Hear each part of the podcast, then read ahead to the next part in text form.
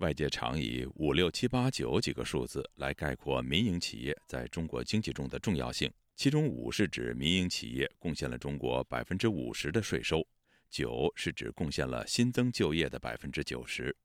但近几年，中国政府对民营经济采取打压和漠视的政策，使民营企业的信心大受打击。去年底，中国结束疫情风控，走入经济复苏的通道后，民企的信心并没有得到有效恢复。甚至拖累了中国经济整体的表现。本台记者王允采写了三集系列报道，以多位民营企业家的经历来揭示中国民营经济遭遇的困境。在以下的第二集的报道中，将主要讲述三位服务和贸易类小微企业主的近况。去年四五月，上海疫情封控的时候，张开宇想过要和自己的两只猫一起死。这两只猫他已经养了十年，他说猫就是自己的软肋。不少人的宠物被风控人员消杀的消息传来的时候，张开宇有感恐惧。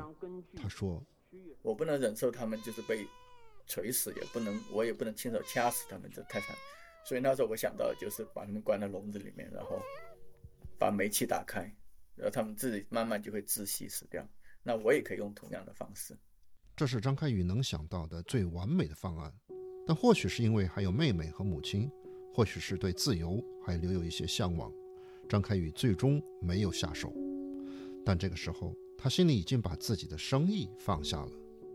张开宇在上海经营一家时尚精品店，到二零二二年时已经有十六年的时间。他的客户是上海的富人阶层，在他固定联系的一千名客户名单上，很多人都是身家几千万以上。但上海四月份封控之后，这批客户逐渐离散。就特别是那段两那两个月的时间里，其实跟朋友聊起来都是觉得很绝望，就是想离开，不顾一切的就是要离开。顾客啊、朋友啊这些，特别是顾客这些呃有能力离开的、有钱的这些人都是。张开宇一开始还想着维持一段时间看看，但他发现即使留下来的客人消费行为也发生了改变，就是有新东西。上市，你看他们到底来不来？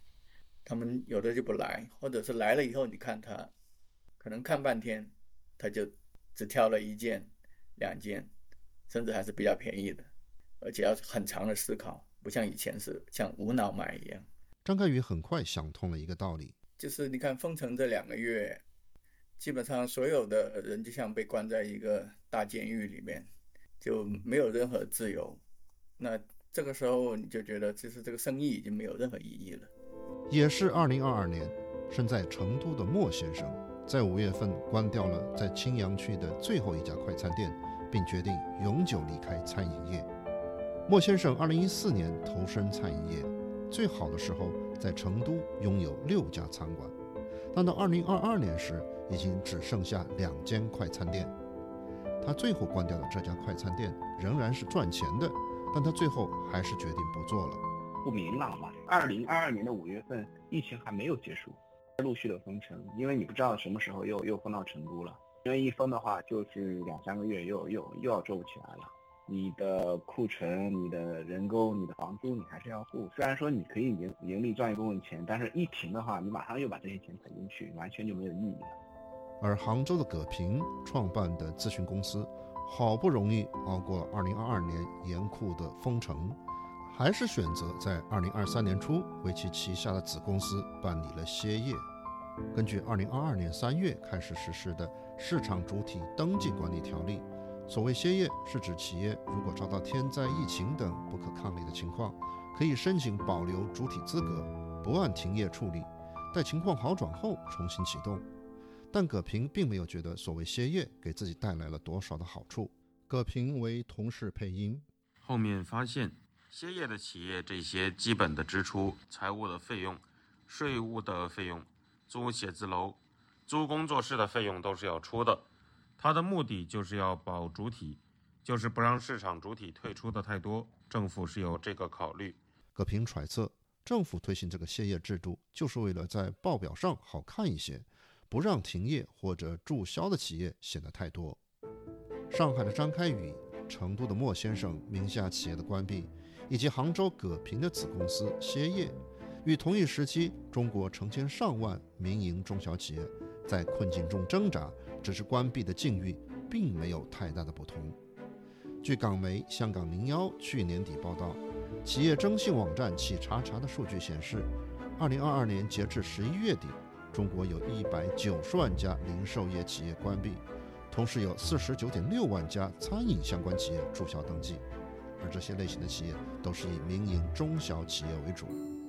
但张开宇和莫先生这样的企业遭到困境，并不单是因为疫情以及风控措施，早在疫情开始之前。他们就已经嗅到了经济不妙的苗头。张开宇的店开在法租界的黄金地段，周围街区都是粗大的梧桐树，用他的话说，就是很有老上海的感觉。在2006年创业之前，张开宇也是在时尚精品行业打工。之所以自己开店，张开宇说是为了自由。开了店以后呢，那就基本上就是每天就睡到自然醒，爱去就去，不去就不去。且每年都可以有三四个月时间在外面旅行，这样那就非常自由，赚的钱是比做 B 端客户是要少很多的。凭借对行业的敏锐嗅觉和日积月累，张开宇的店在十年后迎来了自己的巅峰时期。一五一六年、一七年那几年，销售额一年那时候应该是在呃到五百万左右，我们的毛利率大概是在。百分之四十多这样，但到了二零一八年，张开宇的店就开始走下坡路。先是客户群发生了变化，以前还有大概百分之二十左右是住在上海的外企的高管，就是外国人。一八年以后，这些人几乎消失了。那时候我们都觉得很奇怪，哇！他同时发现周围做生意的朋友也都出了问题。好几个朋友就在那时候，就在那两三年时间，居然都就一一生意失败破产了，有一个还跑路出去躲债去了，其中一个曾经还做的挺成功的，在全国有将一百家连锁店的，然后也就在那几年就失败了。在成都的莫先生也是在二零一八年开始感觉到自己店里的客户群消费下降了，和张开宇一样，莫先生曾经也是上班族。二零一四年，因为偶然的原因，莫先生跨足到他并不熟悉的餐饮行业，在成都龙泉驿一所大学旁开了一家自助餐厅，卖七十元一位的自助餐，就是以烤肉啊、小火锅啊，然后日餐啊、西餐啊这种种类比较多，但是价格又比较便宜，只要只能年轻人，就什么都可以吃得到。这家餐厅定位非常的成功，一路顺风顺水，做到二零一六年顶峰时期。一个月的销售额能达到六十万。莫先生很快又开了第二家店、第三家店。莫先生说，那一阵的日子过得很舒坦，就是说基本上不要愁，就是说，呃，赚不到钱呐、利润呐这些东西，每个店都都是在盈利，你不需要到处补窟窿。那个时候你的想法就开始活跃起来，那个时候你就你就想再去去做点别的呀，我再去想做做个品牌，做把品牌打出去啊，类似这种东西。但到了二零一八年，店里的生意就开始下滑了。莫先生首先从大学生们的消费上发现了变化。就开大学旁边，就是你能明显的感觉到大学 大学生零花钱少了。有时候我和他们聊天的时候，他们也跟我说一下，就是说他们的零花钱，你家里也是给他们在减少的，不断的减少的一个情况下，所以他们就必须降低自己的消费。而且你出来吃顿饭，也不是非常必须的刚需啊。但对于二零一八年生意这种变化的原因，张开宇和莫先生都有点后知后觉。呃，一八年的时候没什么感觉，因为生意这个东西有好就有坏。嗯，传统行业的话，有有涨就有就有跌，是吧？嗯，但是一九年的时候，它持续的不好。嗯，我也和一些同行去聊过天，嗯，所有人反馈都是这么个情况。莫先生是回过头去看，才发现主要是经济大环境的问题。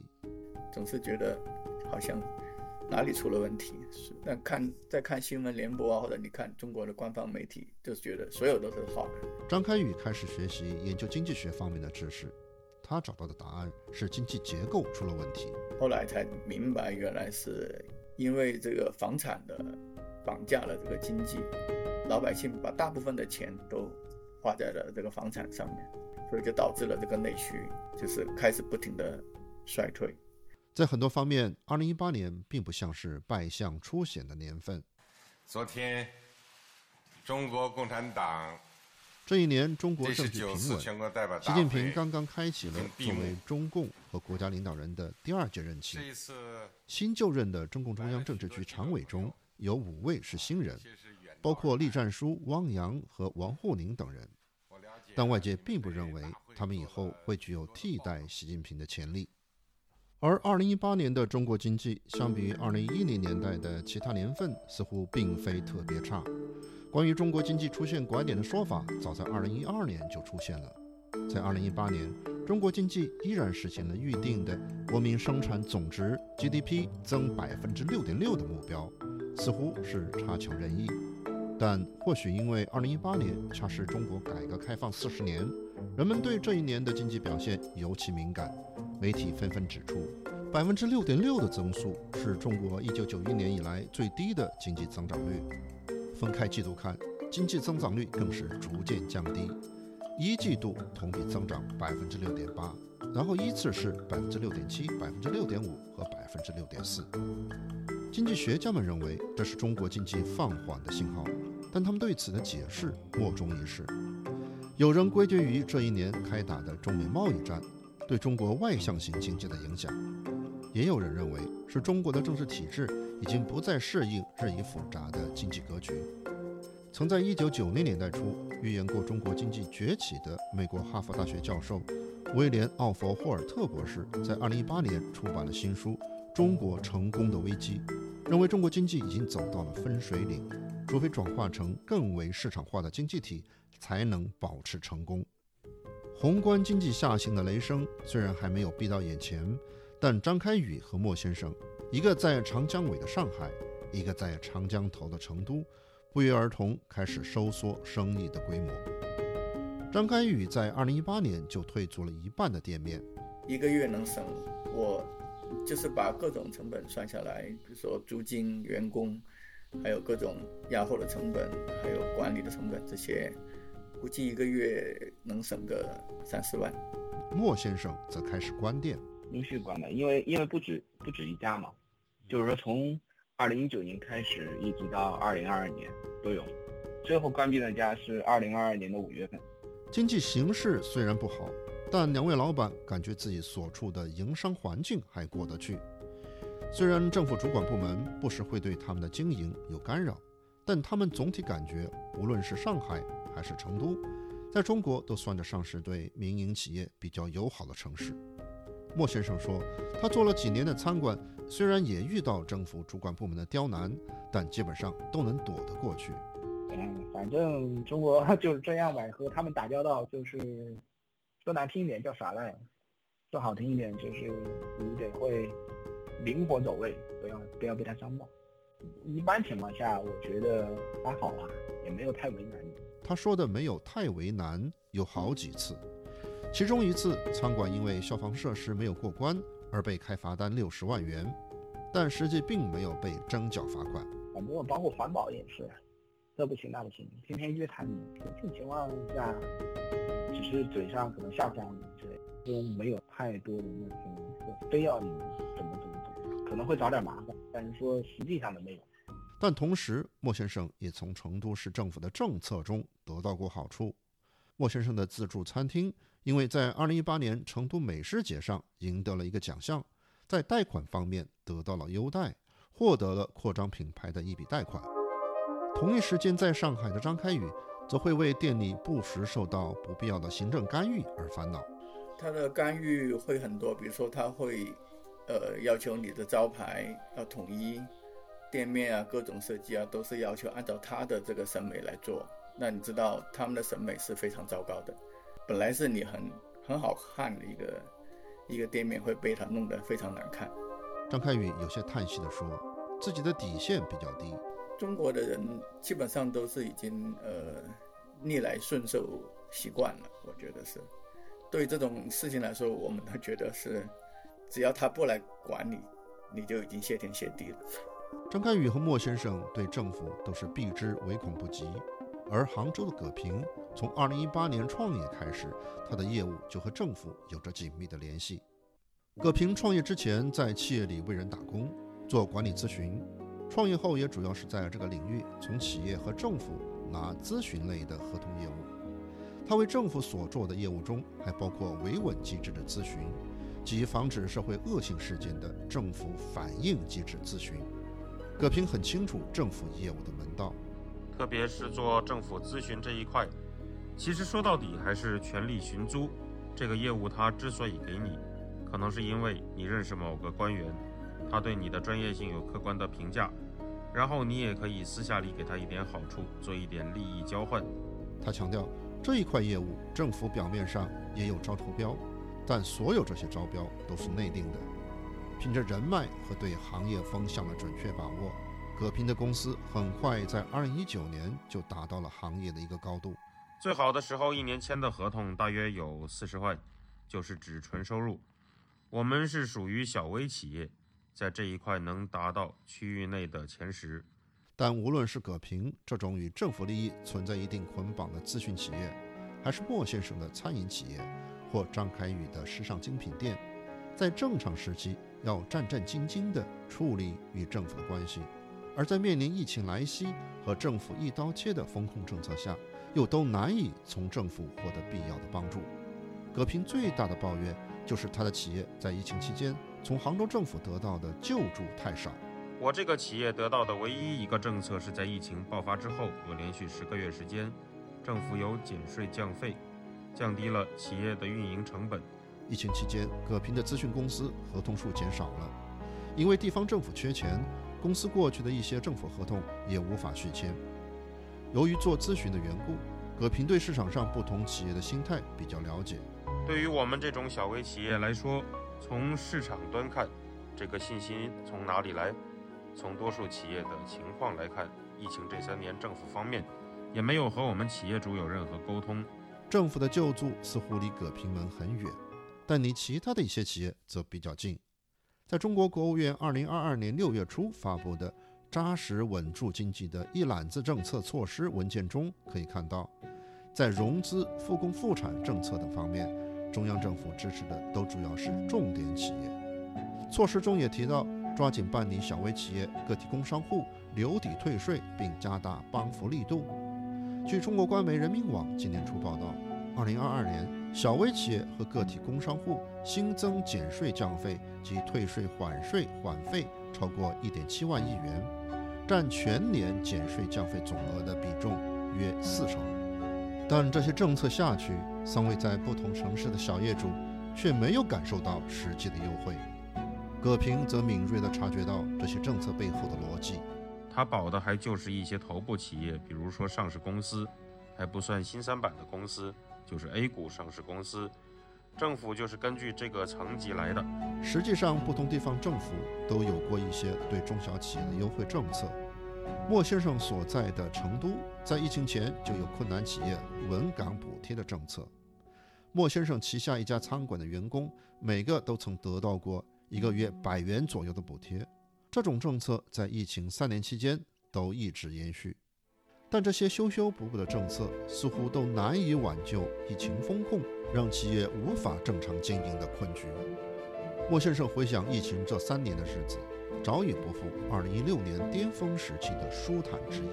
我在家里待了两个多月，估摸着这是肯定是有点这一关有点难过了，也也做好心理准备了，然后给家里也也交底儿了，说这次过去也不知道是什么情况，啊行咱就行，不行可能就只宣布撤了，就不能再再做这一行了。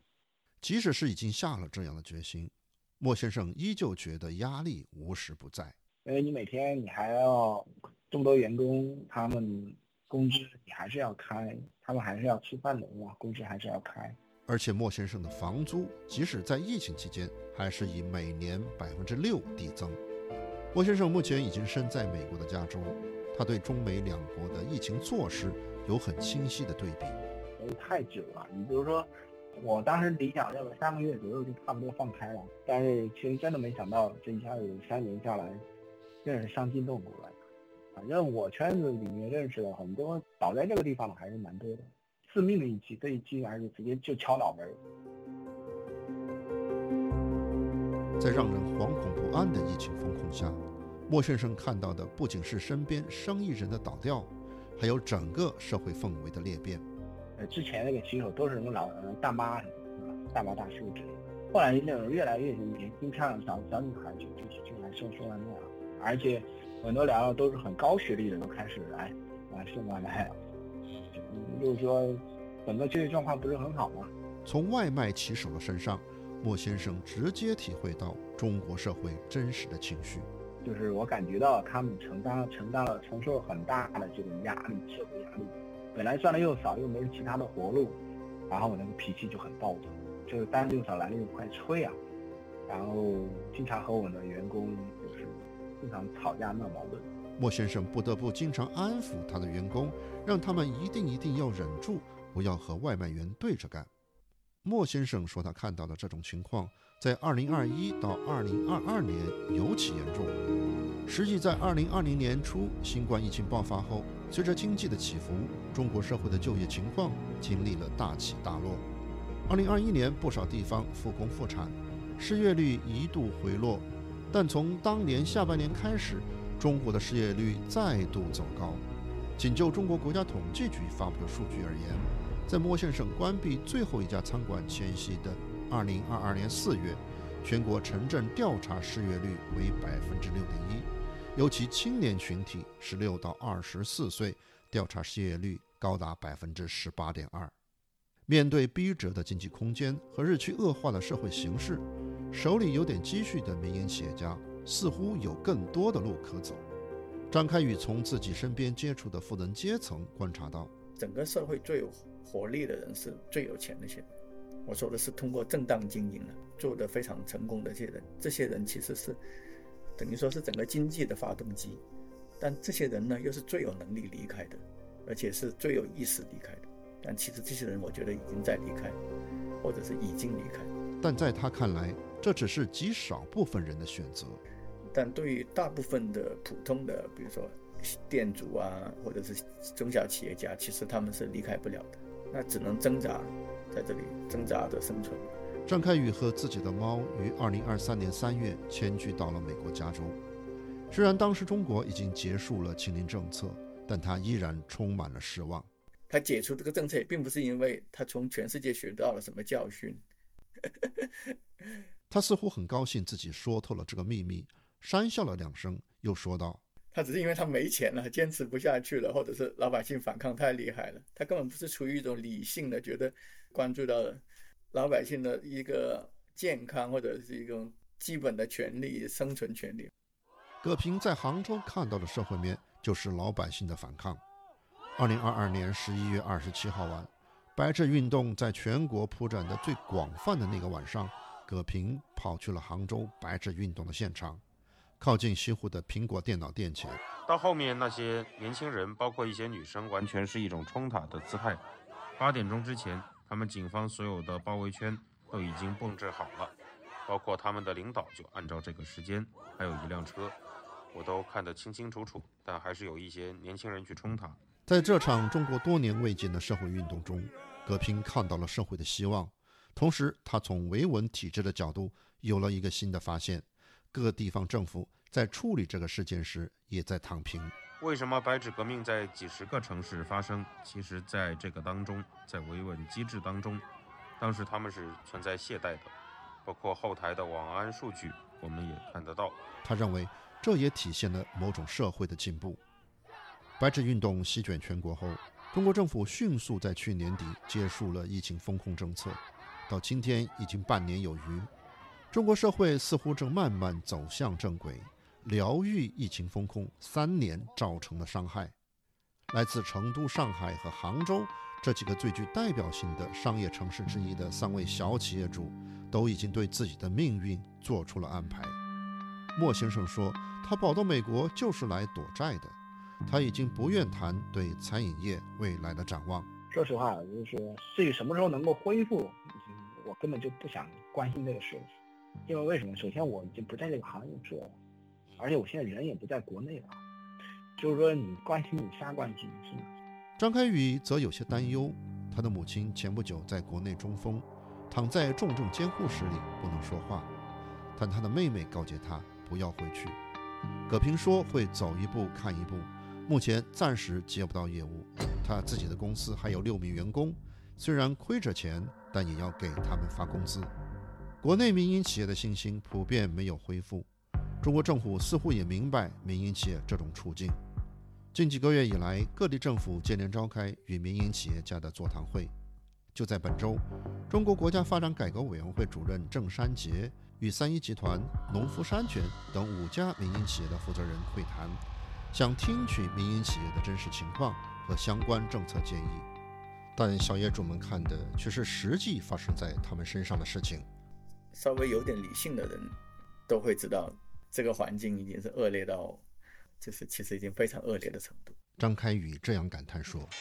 二零二零年底，蚂蚁金服上市计划在最后一刻被叫停，一般被认为是中国政府这一轮打压民营企业的标志。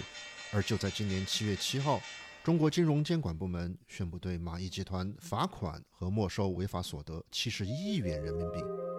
今年二季度，国家税务总局厦门市税务局对当地的桃香餐饮有限公司二零一二年至二零一五年的偷税行为追罚一千四百二十五万元。网友以“倒查十一年”的标题在网上传播这一消息，充满了警示的意味。这些做法看似有法律和政策的依据，但张开宇说，他对政府种种的举动看不到边界。关键关键是他可以任意的运用他的权利去让你想让你生就生，想让你死就死，而且没有任何的法律的界限。与政府经常打交道的葛平则认为，对中小民企来说。经营环境很难发生实质性的转变。现在是政府给头部企业站台，但站台之后，这些头部企业能不能生存？比如这些房地产企业，他们的问题能不能得到解决？头部企业都不好的话，那你指望中小微企业变好，这个是没有任何科学依据的。葛平还在高校为大学生做创业辅导，但他对目前的创业环境持否定的态度。目前的市场环境，我要给一个建议，就是风险太高了。政策支持太少了，就如在疫情期间，那你对创业者有什么支持呢？没有任何支持，就是让他们自生自灭。但在经历了白纸运动后，葛平却对中国社会自身的力量有一种别样的乐观。目前来讲，民智已开，只是要更多的去认识历史，特别是要认识中共的国家机器是怎么运作的。他暗示性的说，对于每一个个体来说，要认清自己所在的阶层和。对生活的期待，官二代或富二代有他们的活法，但我们普通人，无论是做技术的，还是打工的，或者是做商人也好，我们要有我们的活法，我们要有我们的期待。自由亚洲电台王允华盛顿报道。